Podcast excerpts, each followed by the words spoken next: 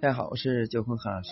咖啡小白品鉴入门和精品咖啡要分清品种，铁皮卡和波板咖啡品种的风味。有些人认为呢，黑咖啡就是苦的咖啡，咖啡的苦一直被众人所争议。有人说不苦怎么叫咖啡呢？有人说好的咖啡有一种愉快的苦。品鉴入门和精品咖啡要分清品种，其实呢是。喝葡萄酒是一样，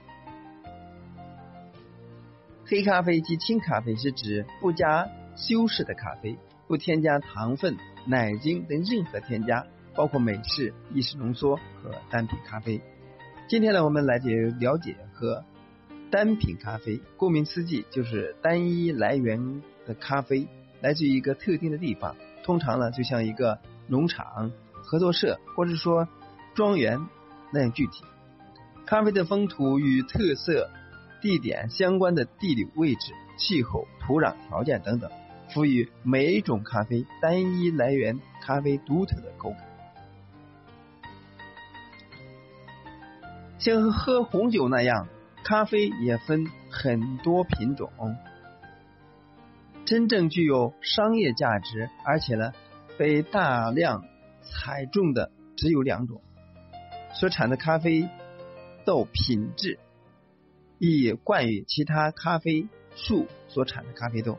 所以咖啡品种呢，以生物学来划分的话，可分为阿拉比卡、罗布斯塔、利比里亚。那么世界上主要饮用的品种为阿拉比卡和罗布斯塔。一般来说，阿拉比卡主要用于单品或精品咖啡。从咖啡文化还是遗传学角度来说，波旁种和铁皮卡都是阿拉比卡种咖啡最为重要的两。大分类。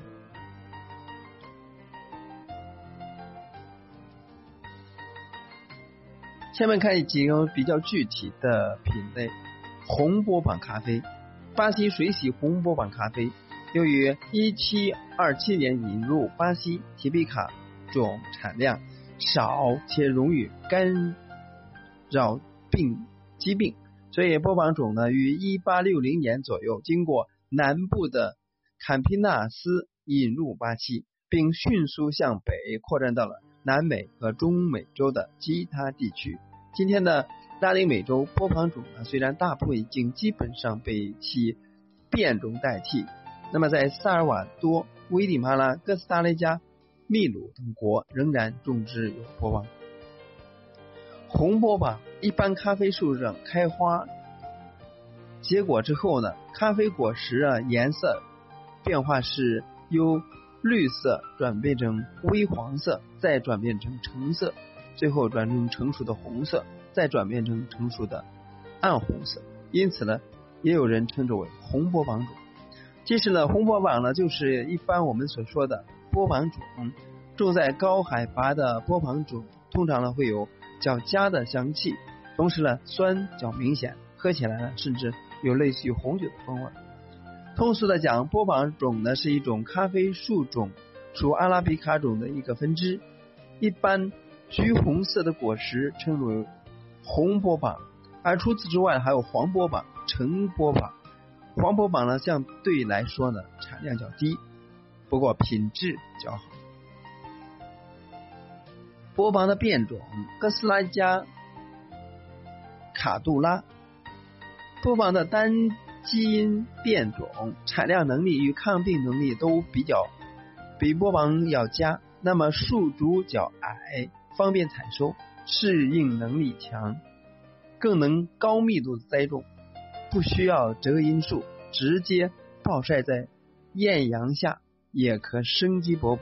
因此呢，它也有名称叫做暴晒咖啡 （Sun Coffee）。卡多拉呢，适合于七。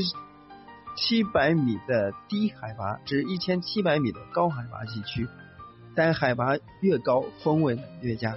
优质的哥斯达黎加咖啡被称为特硬豆，这种咖啡呢，可以在海拔一千五百米以上生长。这哥斯达黎加是咖啡最早传入中南美洲的种植国家，历史悠久。咖啡组织呢，自生产到销售系统完备，由于域中美辖地境内火山林立，拥有阳光、土地自然优势，产出的咖啡具有当地微型气候风土特点。在质与量上，那么各国的咖啡呢一直享受世界的肯定，被评为世界级高品质咖啡之一，孕育出风味完整而丰富的咖啡豆。下面看一下铁皮卡种的传播路线。铁皮卡的变种呢有苏门答腊铁皮卡，然后到蓝山、科纳和卡可。肯特，最后到象豆。铁皮卡咖啡呢，以云南保山铁皮卡咖啡豆为例。铁皮卡呢是最经典的优质阿拉比卡种，目前呢很多商业改良种都源自此种，味道呢表现极佳，是公认的精品咖啡品种。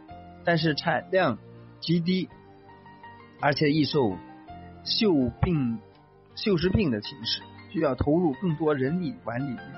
铁皮卡咖啡原产于埃塞俄比亚及苏丹的东南部，是西半球栽种最广的咖啡变种。植株呢较健壮，但不耐光照，在夏威夷产量呢较高。铁皮卡顶叶为红铜色，称之为红顶咖啡。宝山市早在上世纪五十年代引入的是铁皮卡和波旁种，当地人称之为老品种，因为老品种抗病虫能力及产量都比较低，而且管理上呢比较费人力。从咖啡的植物学角度来讲，咖啡小粒咖啡和公认最优秀的牙买加蓝山、夏威夷夏威夷的科纳咖啡在基因上是相近。与其他豆子不同，铁皮卡咖啡的果实呈锥形。铁皮卡咖啡品质极高，因此呢非常受世界各地种植园欢迎。若种植得当，铁皮卡咖啡的甜高、甜度高，口感纯净，酸度极人。云南铁皮卡亚洲草本植物香气，酸味活泼明亮，两甲生津，酸柔。醇厚均衡感好，那么层次富富有余韵，黑巧克蜂蜜蔗糖味明显。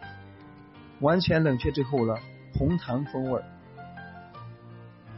铁皮卡的变种是爪哇咖啡。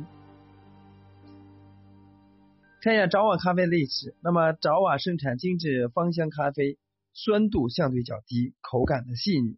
均衡度较好，爪哇咖啡的香味呢和酸度比苏门答腊岛和苏拉威西岛的咖啡呢更胜一筹。爪哇呢最好的种植园是布拉万和詹姆比特、卡尤马斯、潘库尔等。爪哇摩卡咖啡是爪哇咖啡和也门摩卡咖啡的混合品。